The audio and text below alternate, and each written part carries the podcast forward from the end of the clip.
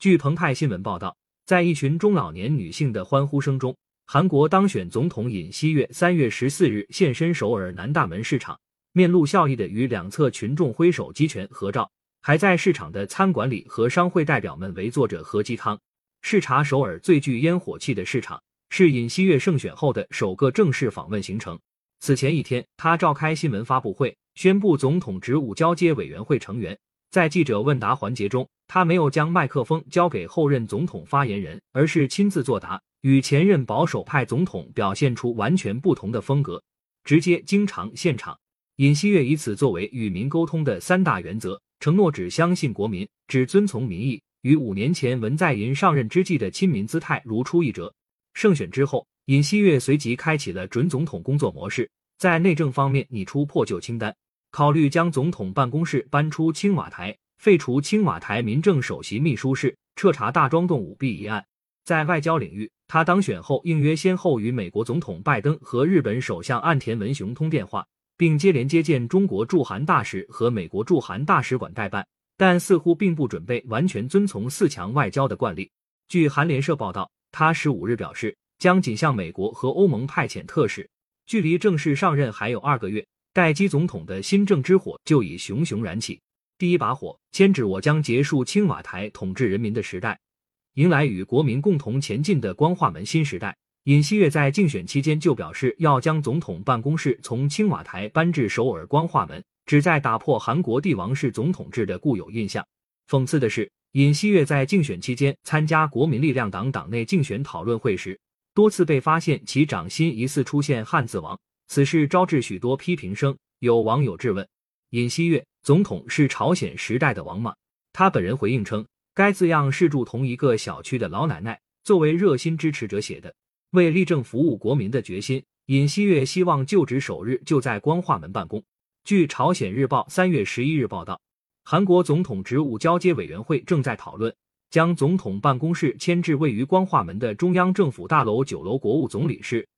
后者或将迁至位于京畿道果川市的政府大楼办公。相关改造费用大约在五十亿韩元左右，约合两千五百六十万元人民币。光化门是朝鲜王朝王宫景福宫的正门，是韩国人心中的国门，而青瓦台位于景福宫的后门处。两者虽相距不足两公里，但青瓦台向来被视为远离民众的天台。在政治上与总统制具有象征性的关联，而且由于韩国自开国后历任总统都以悲剧收场，民间谣传过去曾是日本总督府的青瓦台风水不佳。文在寅二零一七年上台时就信誓旦旦要搬迁总统办公室，为了下班后与市民打成一片，为此成立委员会准备搬迁事项。然而因总统警卫青瓦台的战时指挥用掩体等诸多问题，审查一年多后，最终放弃该计划。此时，新当选总统再提搬迁，可行性待评估。总统职务交接委员因此还准备了备选方案。位于首尔市龙山洞的国防部大楼也是总统办公室迁址的选择之一。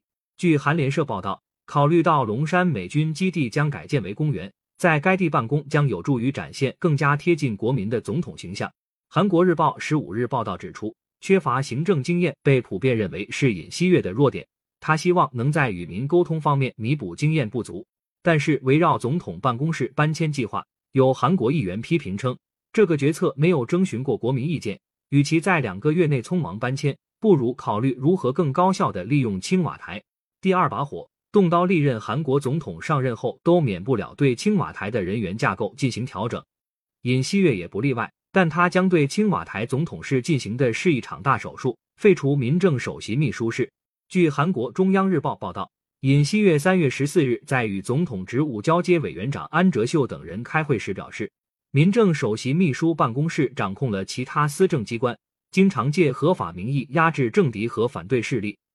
打着调查民情的旗号暗地调查，如同朝廷调查组将撤销该部门。韩国民政首席秘书办公室最早设立于一九六八年，时值朴正熙政府时期，此后经多次撤销恢复。曾在文在寅政府时期担任大检察厅检察改革委员的金钟民说：“民政首席秘书官一直是韩国总统行使帝王般权力的核心工具。卢武铉政府时期的民政首席秘书官曾由文在寅担任，而文在寅执政期间，这要职曾委任于前法务部长曹国。人事选择均为总统亲密心腹，可见其重要性。从过往犯罪历史来看，该部门也极易滋生腐败。身为前检察总长的尹锡悦深知这一点。不过，也有人担心，废除民政首席秘书事后，检察机关的权力可能会变得不受控。我的信念是，不能把稽查职能交给总统。尹锡悦在接受媒体采访时说道。此外，下一届政府还计划对青瓦台裁员百分之三十。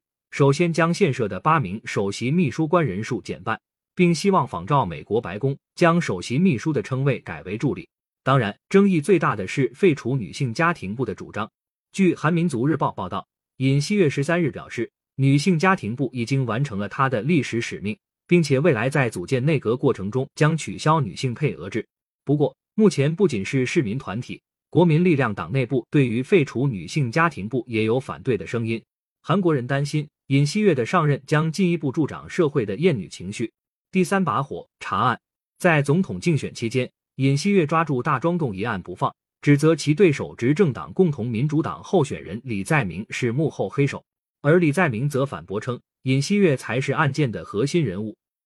双方都坚持要追查到底。随着大选落幕，此事已经到了非查不可的地步。去年十月，韩国检方和警方怀疑。位于京畿道城南市大庄洞的一个地产开发项目涉及贪腐。二零一五年项目开发时，正值李在明担任城南市市长，他的幕僚刘东圭被指帮助资产管理公司火天大有，通过这一项目获取巨额利润。此外，上述案件涉及釜山银行违规发放投机贷款一事，但银行却被排除调查。当时的调查主检察官为尹锡悦，被指包庇嫌疑人。离奇的是，随着大庄洞一案的关注度升高。该案两名证人在大选前夕相继死亡。据东亚日报报道，尹锡悦十三日就大庄洞舞弊一案表示，不管采取任何措施，必须彻底查明腐败真相。针对调查方式，此前朝野都赞成成立特别检察组，但是对特别检察官的任命存在分歧，这将直接关系到李尹两人所在的共同民主党和国民力量党的利益。